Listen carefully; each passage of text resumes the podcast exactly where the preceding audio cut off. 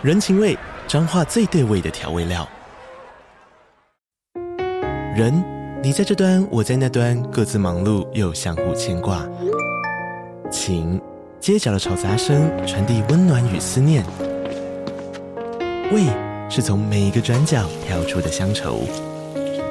这里是彰化县政府 Podcast 节目《彰化早咖》，我是主持人内克。从彰化大小事各具特色到旅游攻略，透过轻松有趣的访谈，带着大家走进最在地的早咖。准备好了吗？彰化的故事，我们说给你听。以上为彰化县政府广告。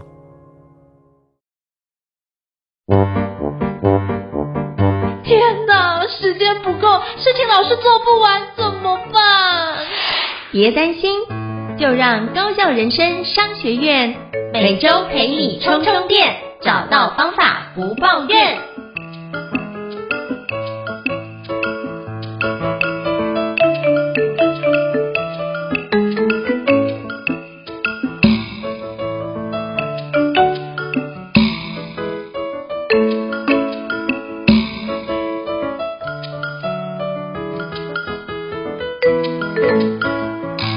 大家好，欢迎大家来到高效人生商学院的好课推荐啊！我不知道从去年的十一月三十号到现在，你有没有使用过相关的一个 AI 工具哦？没错啊，从去年到现在已经有非常多的 AI 工具就不断的推陈出新哦。那其实改变我们的生活跟影响我们的生活非常非常大。那我不知道你是把 AI 工具当作是一种助力还是直接反对使用 AI 工具呢？那我觉得其实你可以思考看 AI 工具如何帮助我们去优化我们的工作的效能，并且让什么我们的什么工作品质以及生活品质得到更好的一个展现。那今天我想跟各位分享一个很棒的一个课程，就是少女凯伦的 AI 应用时代，从逻辑思维到文字沟通，从职场复利到高效生活。那今天非常荣幸各位邀请到。我们破圈媒体公关的负责人，也就是少女凯伦老师本人，莅临高校人商学院来跟我们分享一下她的最新课程。那我们欢迎少女凯伦老师。好，嗨，大家好。嗨，大家好，听众朋友好。是非常感谢 Karen 的莅临哦，那是可以邀请 Karen 简单做一下自我介绍，让大家可以多认识你一点呢？好，大家好，我是 Karen。那我去年也有来过高效人生商学院的节目，然后今天今年又再一次来到这个节目当中。那去年的话是因为书籍在节目上跟大家分享，然后今年的话跟生鲜时书合作了一堂 AI 应用时代的课程。那我自己的话，过去有大概十年的媒体公关的背景，那现在的话是在从事公关行业。那我们是开开立公司，负责。国内十几家品牌的媒体沟通、媒体策略，然后在这这个过程当中研研究了 AI，然后把这些 AI 的工具应用在我们服务客户的实际案例上，然后借以呢产生蛮多高效的工作职能，然后也有我们蛮多生活上的运用，所以呢刚好就开设了这一堂课程。嗯，了解。我看到那个相关的一个介绍，其实做的非常有质感，而且我发现里面的很多内容对大家来说都都是很棒的一个需求。那是不是可以邀请就是 Karen 跟我们分享一下，当初是怎么样的机缘想要规划这堂课程呢？嗯好，那因为其实在这堂课之前的三年左右，我自己的作品或书籍课程都是在教高效写作。那因为我自己在媒体产业工作的环境，嗯、它其实是时效时间非常急迫，然后也非常需要高效能力写作的一个媒体的环境。然后我所以一直以来我的工作背景跟嗯工作的追求一直都是在于效率，然后。在保持内容上的专业，那所以呢，去年之前都是高效写作这件事情。那其实本来高效写作它就在嗯强化大家做一件事情的高效率，然后以及能力，然后甚至是用文字这件事情去扩散到其他的知识经济也好啊，或者是现在经营自媒体，或是去沟通表达这件事情。那 AI 在台湾就是今年非常非常多讨论，非常多讨论。嗯、那我觉得它对我来说是一个新的契机，也是一个我们高效写作的新的发展。是因为，嗯、呃，我们使用 AI 的第一个输入指令的方式就是中文的指令。我们常在说 AI 永昌师，然后在台湾的话，我们在调教 AI 永昌师下一个精准的 prompt 跟指令的时候，其实它都是来自于中文的叙述跟论述。我要怎么样结合动词、名词、形容词，或是中文的不同的句型，去下一个精准的指令，还有数量跟规格，这些呢，就是在写作当中的范畴当中。那另一个点是我，因为我们一直在讲高效写作这件事情。之前在讲高效的时候，其实有很多需要练习或者精进、花时间磨练专业的部分。那高效的那时候以以前要从开始学一件事情，然后到提高效率，然后一直保持这样子的速度跟专业的时候，其实要一直一直花时间练习，然后埋头苦干。然后我也是一直就是过去在推推崇说，诶，你要学学会一件事情的话，我们要花时间，然后努力精进专业，再来才换成自己的杠杆跟价值。但是后来呢，GPT 出来之后，嗯、呃，以前我在书里面写的那些练习步骤，比如说文词的转换或是情境的描绘，这些其实现在我们使使用 AI 的指令去调教的时候。它就可以做到我可能以前能做的百分之八十七、七十八十的这个程度，然后再用手动去调教。所以在这些机缘之下，我发现其实 AI 的应用，ChatGPT 的应用，能够大大的提升我过去在教学高效写作这件事情的本质，然后也能更体现说我们怎么运用这些工具帮助自己达到更好的生活。因为现在，呃，以我自己来讲好了，我自己也有将这些。AI 工具使用在提案上头，那的提提案的，比如说灵感的发想，或者是让它更全面的去策划一件事情，帮助我省下从零发想时间，从零发想的时间，或者是跟别人讨论需要激发灵感的这些，嗯，这些耗时繁琐啊，或是重复性的工作，那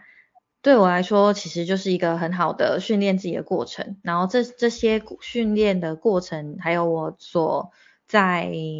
用运用在品牌上面的一些内容，都把它集结成一个课程，然后发发想出来，这样。对，所以它的过程其实是一个思反思，然后再把它重新过有过去的写作教学，然后再拟定成一个新的课程。嗯嗯，我觉得这很棒哦，就是透过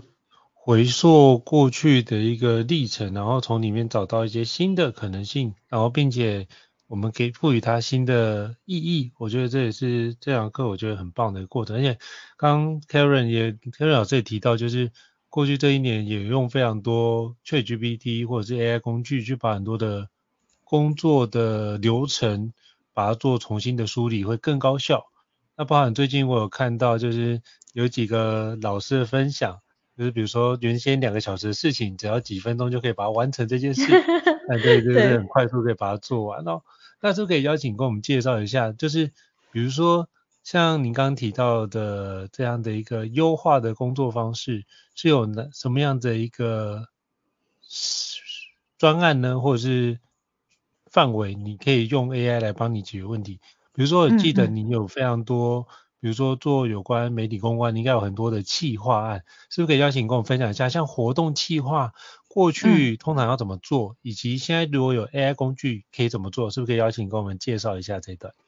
好，嗯，在活动企划上面的话，就是第一个是我们要先跟客户确认说这次比如说举办活动的目的，然后预算以及呃时间的期程。那通常拿到这些沟通目的之后，在以前我们可能就要先去场勘，然后了解一下商品，比如说近期我们也有接到呃内衣品牌的活动。在，然后现在已经举办完成了。那当时接到这个活动的时候，第一时间先去买购买它的产品，然后研究它的产品的特色，然后细节，接着再开始去想说，那这个特色我要怎么透过活动记者会的形式展现出来？然后要问，比如说我们有请代言人好了，那代言人他要回答什么样子的问题？然后要怎么样子透过这些问与答，然后把嗯。把我们的这个产品的介绍烘托出来，但又不能太商业这样子，所以这是以前就会一一定会经过的一套流程。那如果在这个流程当中实际执行的时候，以前可能要透过实际访谈使用者，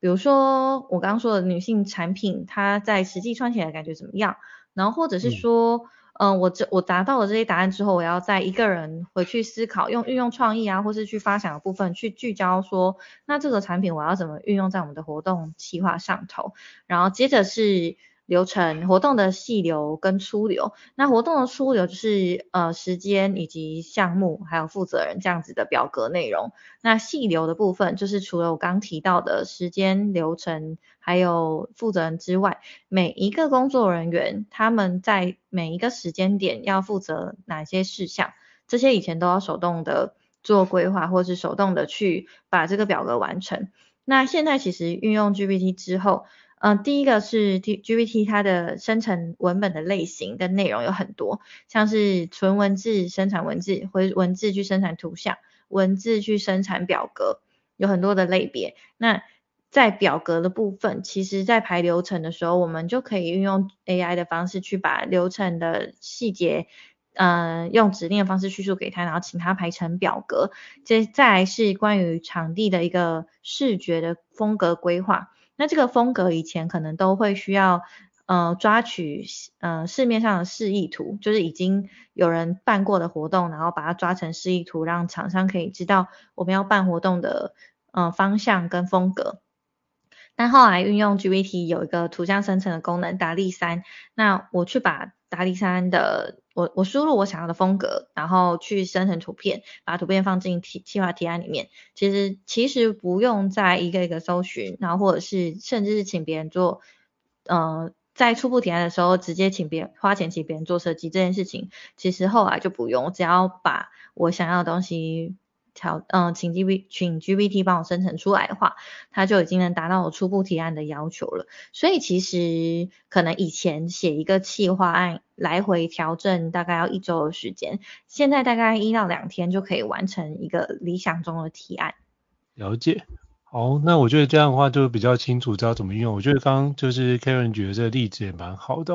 那是不是可以邀请 Karen 再跟我们分享一下，他们哪些的你自己在使用 AI 工具，有没有哪些实际的案例呢？可以跟我们分享一下。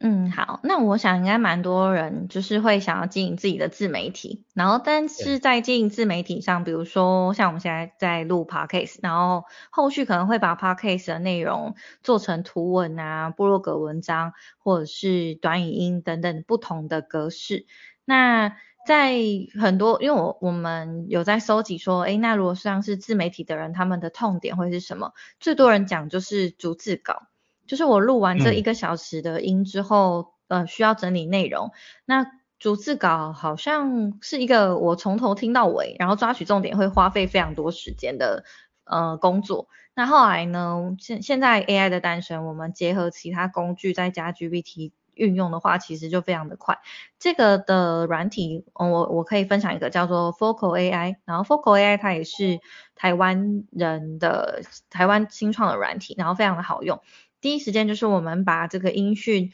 上传到 Focal AI 之后，Focal AI 会分析这段音频当中讲话者的人数，然后生成逐字稿。这个逐字稿当中，它就会把讲话者一跟讲话者二列出来，然后以及最神奇的就是呢，它会用 AI 去分析每一个时间点。两个人讲话的主轴，比如说可能我们刚前十分钟有一部分是呃自我介绍，然后再一部分是讨论 AI 实际应用。现在的看法可能就是呃比如说 Podcast 怎么录成，呃逐字稿怎么转换这样，它会把主题列出来。那当你把嗯、呃、滑鼠点去在这个主题上的时候，它会重播你这一段所有的内容。那这这个好处就是，呃，我们不用再自己一个一个段落去看，或者是以前我在自己做采访写作的时候，我会把整个逐字稿打完，但是非常花时间的。然后现在它直接会生成一份逐字稿，那这个逐字稿内容我可以直接下载成文字档或者是字幕档。字幕档案跟文字档的差别就是，字幕档案它会有时间点。那我把它放进影片当中的时候，它就会自动生成字幕，那不用再一个一个敲打，然后呃听写。那如果是纯文字的话，这个纯文字就会可以结合进 ChatGPT 里面。那怎么样结合呢？有两个方式，一个是在免费的三点五的时候，我们把这些逐字稿文字丢进对话里面，请他重新书写或者重新给我一个摘要，那限制它的摘要字数或者是格式，然后再写成不同版本的文案。比如说，有的时候是要用在脸书，有时候用在 Instagram，有的时候是用在部落格文章。那给它不同的格式跟类别，它会生成出生成出不同符合这个平台的类型的内容。这是第一个逐字稿运用呃运用跟简化的方式。第二个的话是现在付费版的有 GPTs 在后台可以建置自己文档的知识资料库。那这个知识资料库的话，把我们刚刚这一段一小时的对话丢上去，它会可以算是像是一个图书馆一样，你去问他问题的时候，他会整理这一个呃 knowledge 这个资料库里面它有什么样子的内容，那就可以运用这个资料库当中去请他帮你抓取摘要或是去撰写文章。那由于它是生成式语言嘛，所以他在撰写的时候，他不会是抓说，哎，你这一段跟这一段的逐字内容是什么？他不是一一比一还原，他是帮你做成有意，像是有意识的去做一个文字的摘摘要。所以对于经营自媒体的人，现在有很多工具可以去节省过去要很多繁琐整理逐字稿啦，或者是嗯生成内容的时间。当我们把文字档丢进资料库里面的时候，因为 GPT 它是生成式语言模型，所以当你去问他问题，请他做摘要的时候，它不会是一比一的逐字稿还原而已，它是会帮你整理，就是像有一个人有意识的帮你整理我们这一段对话的重点，然后再来去用这个资料库生成不同的类型跟文本。所以就对于现在在进自媒体或者是在品牌做行销啊、小编、企划等不同工作。要运用到大量文字的人是非常方便，然后节省很多时间的。那另一个是我们刚刚提到，有些经营自媒体是在做图文、图文的方式。那图文的话，很多品牌他们是固定的版型，比如说固定的色系、固定的字体、固定的颜色、固定的大小。这个先决条件是我们版型是一样的。那我们就可以再用 GPT 结合 Canva 的大量建立的功能，就可以一键生成固定版型跟固定文字的图片，大概一次生成几百张也没有什么太大的问题。所以如果你的，嗯，比如说像最常见的语录好了，有些人是经营某某什么语录、励志语录、心灵鸡汤语录这些，那其实他搞不好一次就可以做完半年的份，然后按照排程排上去就好了。所以其实省下蛮多时间的，生成的过程其实大概。嗯，就算你不是那么熟练，一小时内也可以做完。那如果很熟练的话，其实大概十五分钟就可以做完了。嗯，那真的很迅速诶。像以前，我记得我那时候大学的时候，在就是去那个心理咨商做做团体治疗，要打逐字稿，嗯嗯、我们就拿着录音笔，哦、对对对，然后就这样听，嗯、然后一个小时的内容，我要打九个小时。对，所以我觉得现在真的蛮累的，太快了，对对对，没错没错，真的很方便。嗯，我 觉得这这是现代很多工具，真的可以帮我们快速的去整理出来非常有效的模式哦。其实多出来的时间，你可以就提升生活品质，或者是去做更多的事情都是可以。那是不是可以邀请就是 Karen 老师给我们介绍一下？那在使用这些工具有没有什么样的一些盲点或者是迷失要特别去留意的呢？那我相信很多人会有一些地雷区踩到，可能会没有增加效能，反而会降低效能。是不是可以跟邀请跟我们分享一下，有没有哪些坑，我们尽量少踩一点？好，嗯，就是我觉得有一个，第一个是心态上面的，呃，或是在认知 AI 这件事情上呢，就是很多人会觉得 AI 的出现跟他没有太大的关系，他的工作一样可以做得很好。或是它的它的内容它不太合适用 AI 等等，但是可能这些人会这样子认为的时候，是他可能还没有去接触过现在 ChatGPT 或是一些好用的工具，实际运用在生活上是怎么样，对他有一个先觉得先入为主的一个抗拒感或者是焦虑感。那其实我觉得这是一个这是一个很有趣的想法，因因为嗯、呃、怎么说呢，就是像。我们现在都有在用 Line 嘛，大家一定都有用 LINE，不管就是从小从小学啦到年长者，大家都很熟练用 LINE 的。可是其实刚 LINE 刚出来的时候，大家可能也还有很多东西就觉得，哎，不一定要用，或是转移这个平台稍微有点困难，或者是说 LINE 上面的功能越来越多了，然后有一些功能可能还不适应，不好用等等。可是现在大家已经很习惯了。那我觉得 AI 的出现就处于现在这个科技的前期，还没有使用的时候会觉得它离我很远，它不好用，不会用。但事实上是它已经在我们的生活或是未来的工作职场当中会占一个很大很大的分量，甚至也会。呃，因为它有免费版跟付费版，那免费版版跟付费版的功能其实差异是非常大的，那就会变成说，哎，早期先一开始就使用的人，一开始就付费使用的人，他们的资讯接收管道或是他们使用的工具，比起其他还没有使用的人来得更好更快，那他们在做事情上面的做事啊、工作啊，或是帮助思考这件事情，就有一个更好的。更好用的工具在他们生活中，那他们的生活会越来越好。但是可能一直还没有接触，或是打未来打算也不接触的人，可能就会停留在一个呃原本的工具的时代。嗯、呃，我其实会用交通工具来比喻，就是如果现在我们要从台北到高雄，以前可能都是搭火车啊，或是客运，但现在有高铁了。如果你要嗯舒服快速，你一定会选择高铁，你不会。呃，可能你不可能去走路嘛，或者是你不可能就是很慢很慢的过去，因为有更好的方式。所以其实对我来说，可能 AI 它就是一个像这样子的工具，让我们可以有更多更好的选择。那这是第一个，我觉得大家可能会觉得，嗯，我还没有我呃 AI 与我无关，或是我不需要使用 AI 的一个盲点。然后再是第二个，是我很常听到，就是我之前直播蛮多次都会收到一个这样子的问题。就是呢，嗯，我要我对 AI 很焦虑，然后我会不会被取代，或者是我跟不上这个 AI 的科技变化，我怎么办？然后这一点的话，其实对我来说，我都会，我就会在备课的时候有思考这个问题，要怎么样跟大家分享。一个是，嗯，我自己读传播学、传播理论这个领域，然后传播学里面。我们常常会讲到一个叫符号学，这个比较就是一个理论面东西。那简单来说的话，就是比如说，当我们去看到，嗯，三角形的形状，好了，这样子比好像奇怪，也可以了。三角形，三角形的形状。那其实如果这三角形它放在荧幕上，或是放在有音乐的地方，自然而然你就会知道它是播放的功能。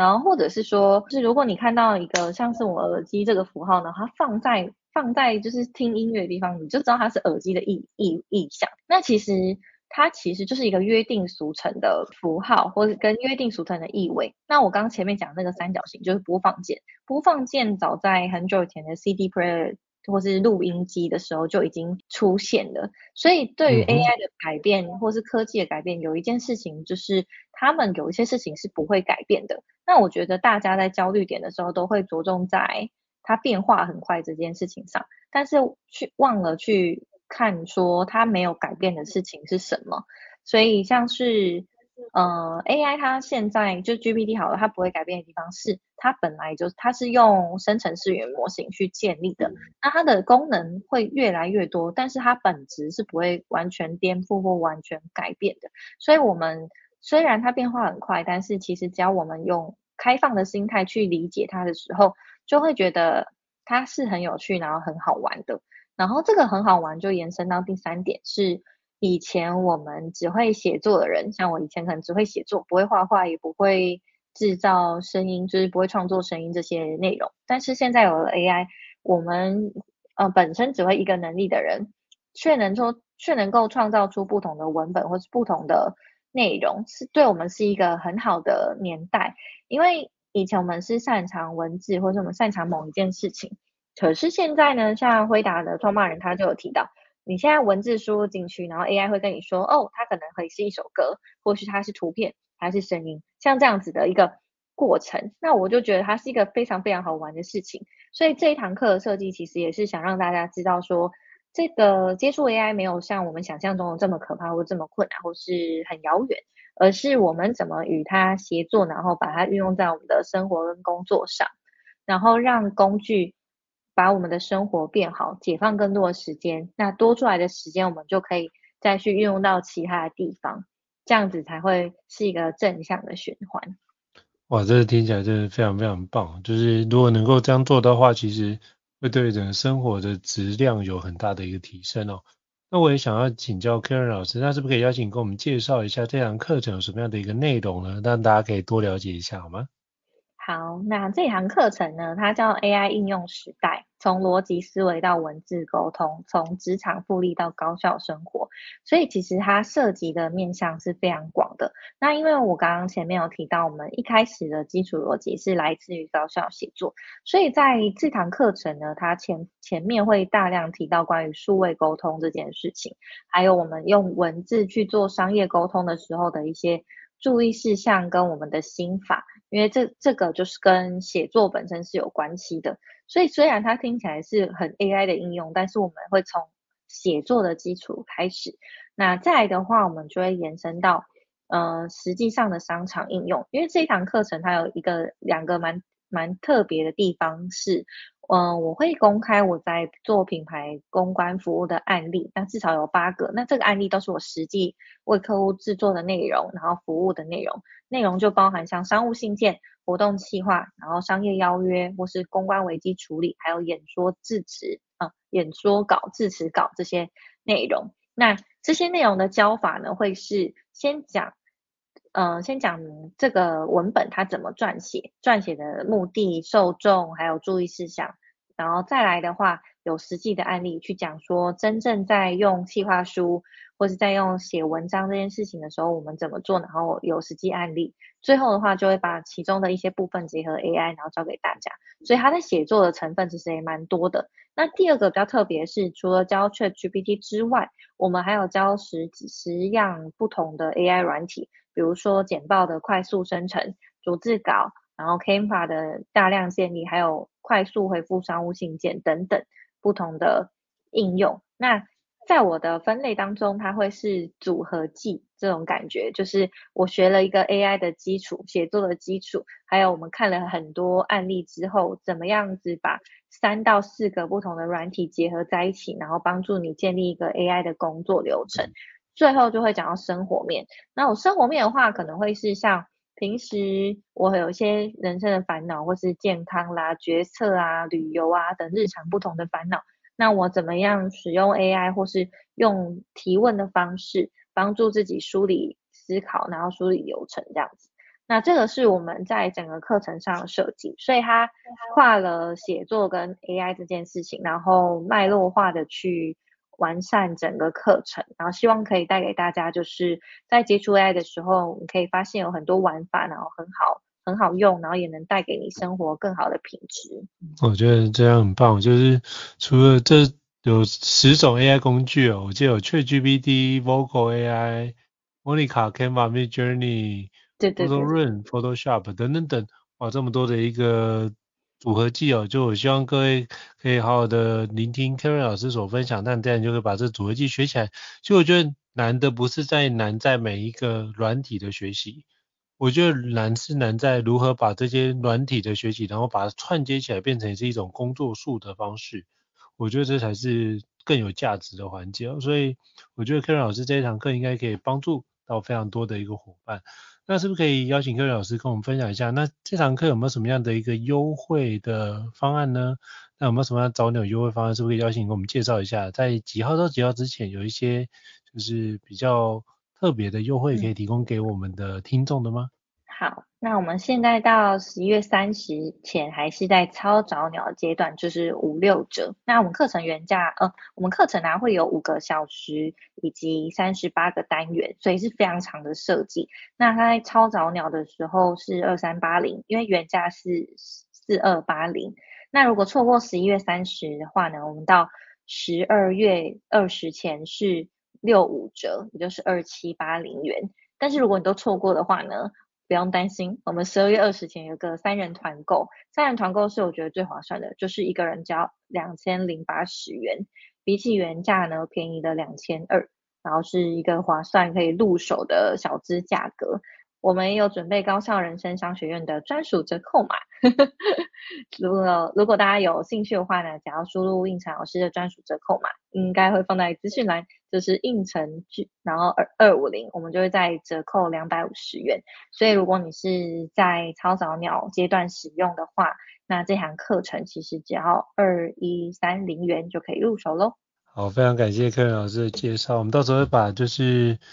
这个相关的资讯放在这集的 Podcast 资讯栏位当中，提供给各位听众做个参考。那非常感谢，就是 Karen 老师跟我们做这么精彩的一个分享。那也期待就是这堂课可以就带给很多人都有很大的收获。祝福这堂课大卖。那如果各位听众觉得高效人生商学院不错的话，也欢迎在 Apple Podcast 平台上面给我们五星按赞哦。你的支持对我们来说也是很大的鼓励跟肯定。那如果还想要听相关的主题，欢迎讯息我们或者 email 让我们知道，我们陆续安排像 Karen 老师这样的一个专家来跟各位伙伴做交流跟分享哦。好，再次感谢 Karen 老师，谢谢，那我们下次见，谢谢，拜拜拜。拜拜。高效人生商学院。掌握人生选择权。